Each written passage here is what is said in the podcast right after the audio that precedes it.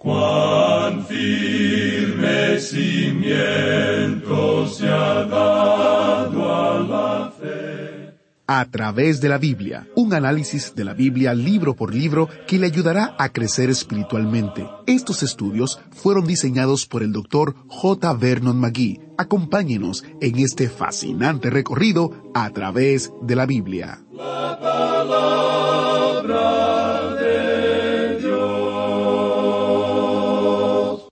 Bienvenido a través de la Biblia, el programa donde conocemos a Dios en su palabra. Soy su anfitrión, Hegel Ortiz. El autobús bíblico nos lleva hoy al versículo clave de esta sección y a uno de los pináculos en la palabra de Dios. ¿Qué lo hace tan especial? Bueno, todo trata de Jesús.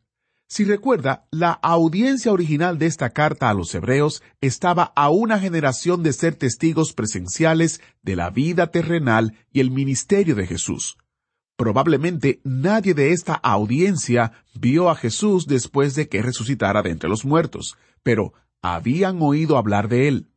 También escucharon falsas enseñanzas que desviaron sus corazones, así que esta carta los llama de nuevo a la fe, recordándoles lo que es realmente importante recordar. Empezando con el hecho de que Jesús no está muerto. Él venció a la muerte y tiene todo el poder necesario para darnos lo que necesitamos. De hecho, Él es todo lo que necesitamos. Hebreos también nos recuerda que Jesús es más alto que los cielos, lo que significa que está sentado con Dios el Padre, pero también camina con nosotros hoy. Jesús es real.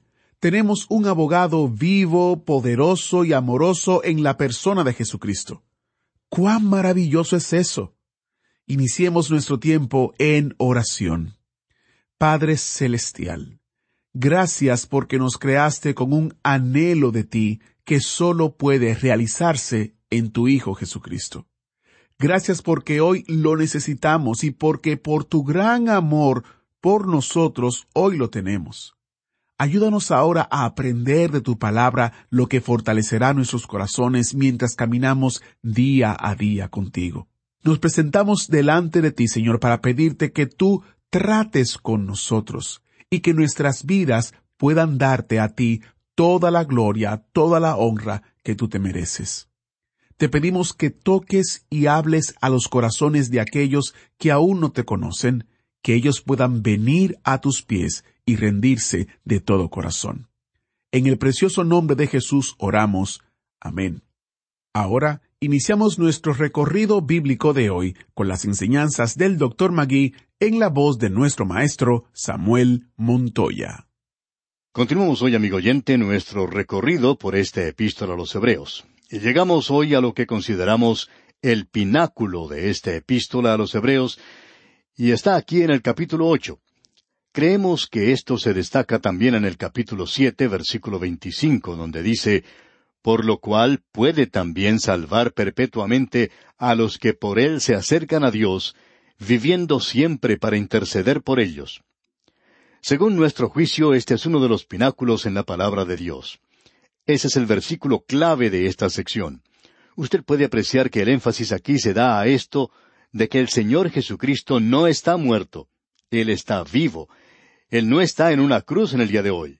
Él murió allí y le colocaron en una tumba, pero Él tampoco está allí hoy. Él resucitó de entre los muertos, y el énfasis ahora es en el Cristo viviente. Él está vivo en las alturas hoy. Luego dice aquí en el versículo 26 del capítulo siete, que estamos repasando un poco, dice, porque tal sumo sacerdote nos convenía, santo, inocente, sin mancha, apartado de los pecadores, y hecho más sublime que los cielos. Él es lo que necesitamos, Él es todo lo que necesitamos. Y como vimos en nuestro estudio anterior, Él es santo en su relación con Dios. No hay ninguna duda en cuanto a Él. Las podría haber en cuanto a algún hombre. Ahora, Él es inocente. Él nunca hace nada que pueda herir a otro, nunca actúa airado. Él es sin mancha. Él está libre de toda impureza moral. Él es apartado de los pecadores en su vida y en su carácter. Él se encuentra aquí entre nosotros y Él quiere que nosotros nos alleguemos a Él. Luego dice, hecho más sublime que los cielos. Esto indica que Él está en la presencia misma de Dios. Luego el valor de su sacrificio se declara aquí en el versículo 27 del capítulo 7 de esta epístola a los Hebreos donde leemos que no tiene necesidad cada día, como aquellos sumos sacerdotes, de ofrecer primero sacrificios por sus propios pecados y luego por los del pueblo, porque esto lo hizo una vez para siempre, ofreciéndose a sí mismo. Su sacrificio no fue de oro o plata o de machos cabríos o de toros, sino que Él se ofreció a sí mismo. No hay valor mayor que ese. Su redención es más preciosa que el oro o la plata o cualquier otra cosa. Leamos ahora el versículo 28. Porque la ley constituye sumos sacerdotes a débiles hombres. Usted no pone su confianza en el hombre cuando coloca la confianza en Jesucristo. Usted pone su confianza en el Dios hombre. Y Él es un hombre porque en el día de hoy Él puede simpatizar con usted. Él puede suplir su necesidad aquí. Él es un sacerdote real. Él es un sacerdote justo. Es un sacerdote que promueve la paz. Él es un sacerdote personal. Él es para usted personalmente. Él no heredó ese cargo. Él es un sacerdote eterno. Él no vino del linaje de Aarón, no lo heredó.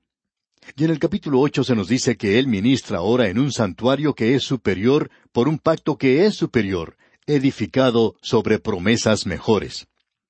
Ahora los primeros cinco versículos del capítulo ocho nos hablan del verdadero tabernáculo. Y quisiéramos leer estos versículos otra vez.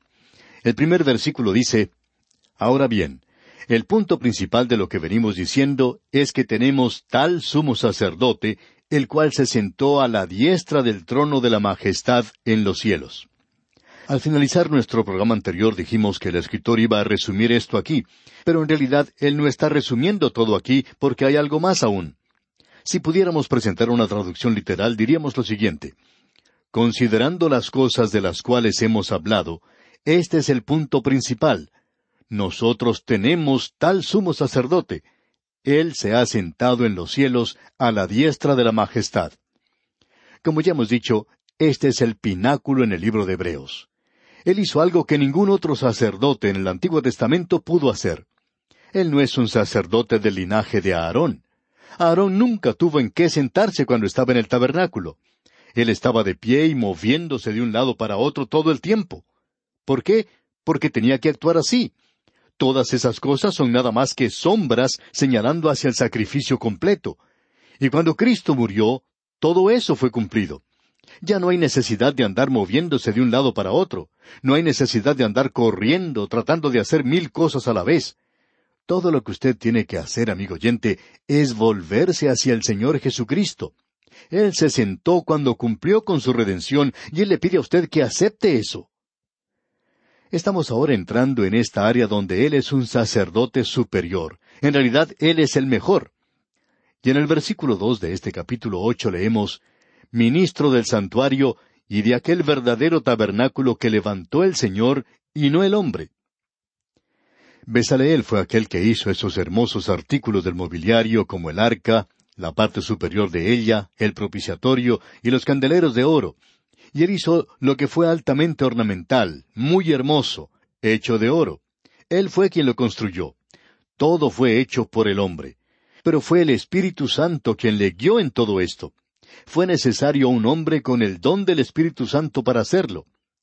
Pero lo que debemos comprender aquí es que el Señor Jesucristo ministra en un tabernáculo que Él ha hecho por sí mismo en los cielos vamos a hablar de algo y francamente nos sentimos totalmente inadecuados una vez más para decir esto. Esperamos poder comunicarle algo a usted en los próximos versículos. Leamos ahora los versículos dos al cuatro de este capítulo ocho de la Epístola a los Hebreos. Ministro del santuario y de aquel verdadero tabernáculo que levantó el Señor y no el hombre, porque todo sumo sacerdote está constituido para presentar ofrendas y sacrificios, por lo cual es necesario que también éste tenga algo que ofrecer. Así que, si estuviese sobre la tierra, ni siquiera sería sacerdote, habiendo aún sacerdotes que presentan las ofrendas según la ley. Estos versículos nos indican claramente que el templo en Jerusalén aún estaba en existencia y que los sacerdotes aún estaban realizando sus funciones allí. Y en el versículo cinco de este capítulo ocho leemos los cuales sirven a lo que es figura y sombra de las cosas celestiales, como se le advirtió a Moisés cuando iba a erigir el tabernáculo, diciéndole, Mira, haz todas las cosas conforme al modelo que se te ha mostrado en el monte. Aquí tenemos algo que nosotros creemos que cuando Moisés hizo el tabernáculo, Dios le dio a él el modelo del original, del verdadero tabernáculo. En el versículo dos de este mismo capítulo ocho leemos Ministro del santuario y de aquel verdadero tabernáculo que levantó el Señor. Podemos notar el templo que fue construido con instrucciones muy complicadas y con mucho detalle, pero eso no nos da el tipo o figura. Sin embargo, el tabernáculo sí nos da esto, y todo esto es sencillez. Y queremos decir aquí una palabra en cuanto a esto, porque después de todo, el templo fue hecho según ese modelo, y llegó a ser algo bastante complicado. Pero en el tabernáculo uno tiene sencillez. No era otra cosa sino una tienda de campaña, un santuario portátil. El recinto del tabernáculo tenía paredes de cuarenta y ocho tablas que estaban recubiertas por láminas de oro. Tenía treinta codos de largo y diez codos de ancho, y el recinto estaba dividido en dos partes. Una de estas partes era llamada el lugar santo, y allí había el altar del incienso, la mesa de los panes de la proposición y el candelero de oro. Allí no se ofrecía sacrificios aparte del incienso. El candelero nos habla de Cristo, la luz del mundo. La mesa de los panes de la proposición nos habla de Él como el pan de vida, y el altar del incienso nos habla de la oración, del hecho que Él es nuestro gran intercesor. Aquí es donde iba el sacerdote cuando quería orar. Luego, en el gran día de la expiación, Él entraba detrás del velo. Como dijimos, el tabernáculo estaba dividido en dos partes, y en el lugar santísimo había dos cosas. El arca del pacto que había sido construida de madera, cubierta con oro por dentro y por fuera. Dentro de esa arca se encontraban las dos tablas de la ley, la vara de Aarón y una porción del maná. Los diez mandamientos nos hablan del hecho de que el Señor Jesucristo vino a cumplir con la ley. Él la cumplió y es el único que pudo guardarla en todos sus detalles. Luego, el maná habla del hecho de que Él es el pan de vida, aún hoy. Tenemos luego la vara de Aarón que reverdeció, y eso nos habla de su resurrección. Ahora, sobre el arca se encontraba el propiciatorio.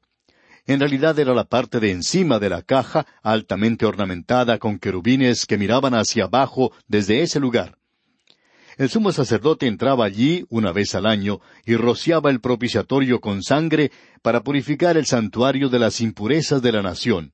Y eso es lo que hacía de esto un propiciatorio, porque ese era el lugar donde moraba Dios. Bueno, debemos decir que ese no era un lugar de morada permanente, sino que allí es donde Él se encontraba con los hijos de Israel. Ahora, alrededor del tabernáculo había un patio, o atrio cuadrangular, de unos cuarenta y cinco metros por veintidós metros y medio, donde se encontraba el altar del holocausto y la fuente de las abluciones. Esos dos artículos se encontraban en lo que se conoce como el patio de afuera, donde, como dijimos, estaba el altar del holocausto, donde el sacerdote ofrecía el sacrificio. Allí era donde se arreglaba el asunto del pecado. Luego se purificaba en la fuente y podía entrar en el lugar santo. Pero amigo oyente, usted sabe que los santos pecan, y esa era la razón por la que tenían esa fuente de las abluciones. Ahora, cuando el asunto del pecado ya ha sido arreglado en el patio de afuera, el sacerdote puede entrar al lugar santo, y ese es el lugar donde él realizaba su tarea. Ese es el lugar de adoración. Y usted adora a Dios cuando ora, cuando se alimenta de Él, cuando usted anda en la luz de su presencia, es decir, en obediencia a Él. Eso es adoración pero nadie entró jamás al lugar santísimo sino el Señor Jesucristo cuando murió. El velo del templo se partió en dos, y así fue abierto el camino al lugar santísimo. Y no solo ocurrió eso, sino que el Señor Jesucristo tomó aquel tabernáculo que era horizontal con la tierra y lo hizo perpendicular. Aquí en la tierra fue donde Él murió, y aquí usted confiesa su pecado. Luego tenemos el candelero de oro, y nosotros andamos en la luz de su palabra porque nos alimentamos de ella. Tenemos luego ese altar de oro, pero que ya no está más allí como vamos a ver. Se encuentra en el cielo, porque allí es donde Él ha ido, y todo el resto de esto se encuentra en el cielo. Eso es lo que queremos señalar. Ahora alguien quizá diga, bueno, ustedes dijeron que cuando entráramos a esta sección aquí, según se nos había advertido en los capítulos cinco y seis, que aquí se iba a comenzar a servir alimento sólido, ya que todo lo que habíamos estado bebiendo era leche, y ahora por cierto nos estaba dando algo profundo. Pero esto parece muy sencillo. Y lo es, amigo oyente. Y alguien quizá nos diga, bueno, entonces, ¿es este el alimento sólido? Sí, lo es y esperamos poder comunicarle a usted exactamente de qué es que estamos hablando. Si usted hubiera estado en Israel y hubiera ido a ese corazón mismo del campamento del desierto, usted hubiera podido apreciar que cuando ellos habían acampado, ese tabernáculo estaba funcionando. Sobre él había una columna de nube durante el día y una columna de fuego durante la noche, y los sacerdotes estaban muy ocupados yendo de un lugar a otro, Allí se ofrecían los sacrificios, se ofrecía el incienso, y toda esta clase de actividad se llevaba a cabo allí, y se observaba todo este ritual, no dejando nada de lado. Ahora esto no es nada más que una sombra de la realidad en el cielo. Allá es donde está la realidad. Y el resto de esta realidad está en que el Señor Jesucristo se encuentra allí hoy, actuando por usted y por mí. ¿Está listo usted ahora para el alimento sólido? Ya está listo y queremos presentárselo. Y amigo oyente, permítanos hacerle una pregunta muy personal. ¿Es real el Señor Jesucristo para usted? Amigo oyente, si a usted le gusta ir de un lado a otro y le gustan los ritos, si le gusta una reunión hermosa, bueno, no vemos nada malo en eso, por cierto que no deseamos que nos malentienda. Pero si usted piensa que eso es adoración, y si usted piensa que está sirviendo a Dios porque usted debe estar nada más enseñando una clase de la escuela dominical o cantando en el coro, tenemos algo que decirle, amigo oyente. No es de eso de lo que estamos hablando aquí. Lo que Él está tratando de comunicarle a usted es que el Señor Jesucristo se encuentra allá arriba para usted en este mismo instante. ¿Qué es lo que esto significa para usted, amigo oyente? Esperamos que no se ahogue con la comida. Esperamos que no pida un vaso de leche. No corra de un lado a otro haciendo estas cosas pequeñas. Deje las cosas en la cocina, solas, allá con Marta. No es necesario que usted trabaje con ellas en este instante. Vayamos a los pies de Jesús. Permitamos que Él sea una realidad en nuestras vidas. Cuando usted salió de su casa esta mañana, ¿le llevó a Él con usted? ¿Estaba usted consciente de su presencia junto a usted?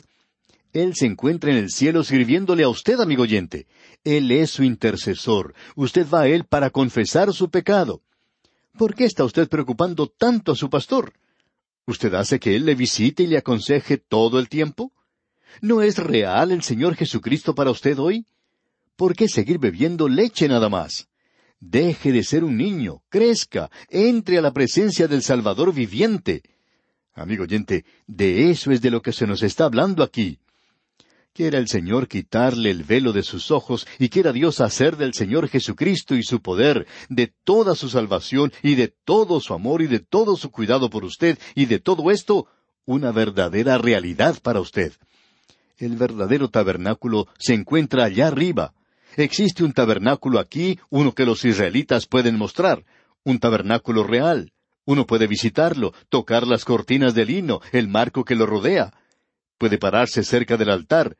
Ese altar es real, pero amigo oyente, si usted ha entrado al lugar santísimo y descubierto que allí hay un trono de gracia, y de que Jesucristo es su intercesor, y de que es real para usted, entonces deje de hablar como un niño, no nos escriba diciéndonos yo he recibido el bautismo del Espíritu Santo. Y esperamos que lo haya hecho. Pero ¿es el Señor Jesucristo real para usted hoy, amigo oyente?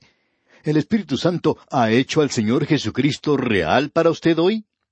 Aquí no estamos hablando en cuanto a ir a la iglesia y cantar la doxología, de tener una invocación, de haber ido a la iglesia a sentirse mucho mejor. Y es bueno que se sienta mejor, y esperamos que haya recibido algo para su alma. Pero, ¿aún está bebiendo leche? ¿Es eso lo que usted tiene como su comida principal? ¿Es Jesús algo real para usted, amigo oyente? Eso es lo importante. Más allá se encuentra un tabernáculo verdadero. Y yo quiero alimentarme del pan de vida. Yo quiero andar en la luz de su presencia, para que a donde quiera que vaya yo pueda presentar, enseñar la palabra de Dios y poder ayudar a la gente a ir a la presencia del Cristo vivo. Amigo oyente, Queremos comunicarle este mensaje a usted. Queremos que usted vea la realidad de Cristo, y cuando usted lo haga, entonces todas las demás cosas ocuparán su lugar propio. Usted no tiene que preocuparse por eso, porque usted podrá andar en la luz de su presencia, y usted va a poder andar con Él donde quiera que vaya. Estamos seguros que usted no querrá ir a lugares donde se sentiría avergonzado de llevar al Señor Jesucristo. Quizá usted quiera hacer eso de ir con Él allí y estamos seguros de que habrá muchos lugares que usted va a detenerse a pensar y a considerar antes de visitar. Y si usted se detiene y considera su conducta, usted está consciente de la presencia del Señor Jesucristo con usted todo el tiempo. Él es un intercesor que vive hoy. Él está vivo, amigo oyente. Es maravilloso leer los Evangelios y hablar del hombre que anduvo por el mar de Galilea, y me gusta leerlo mucho, pero él no se encuentra cerca del mar de Galilea hoy, amigo oyente. Él se encuentra a la diestra de Dios hoy. Él ha consumado mi redención. Él dice, Samuel, tú eres un muchacho problema, pero yo quiero que vengas a mí. Y yo he estado viniendo a Él. Yo puedo llevarle todo a Él. Amigo oyente, ¿estamos comunicándonos con usted hoy? Eso es lo que Él quería decir cuando dijo, algunos son tardos para oír. Todos somos así. ¿Le ha oído usted hoy? ¿Le ha visto hoy? ¿Ha hecho Dios que Él sea real para usted hoy? Ahora, si usted le ha visto a Él visiblemente, entonces algo anda mal con usted. Pero, ¿ha hecho Dios que Él sea real para usted en su corazón? Nosotros nos encontramos en su presencia. Como hemos dicho, este es el pináculo de la epístola a los Hebreos. Estamos andando por caminos muy elevados, por cierto. Esta es una maravillosa sección. Y ahora en el versículo seis de este capítulo ocho de la Epístola a los Hebreos leemos Pero ahora tanto mejor ministerio es el suyo, cuanto es mediador de un mejor pacto, establecido sobre mejores promesas. Llegamos ahora a algo diferente. El tabernáculo aquí abajo era nada más que una sombra. El verdadero tabernáculo se encuentra más allá, y Él es real hoy. Él se encuentra allá. Él puede mantenernos salvos. Ahora quizá alguien pregunte, ¿ustedes piensan que uno puede perder la salvación? Amigo oyente, deseamos confesarle algo. Nosotros perderíamos la nuestra antes de que se ponga el sol si el Señor Jesucristo no estuviera allá arriba en este mismo instante. Amigo oyente, Él tiene problemas conmigo y quizá los tenga con usted también. Pero gracias a Dios que Él está allí. La realidad es Cristo Jesús. ¿Cuánto le necesitamos hoy, amigo oyente? Él es el mediador de un mejor pacto.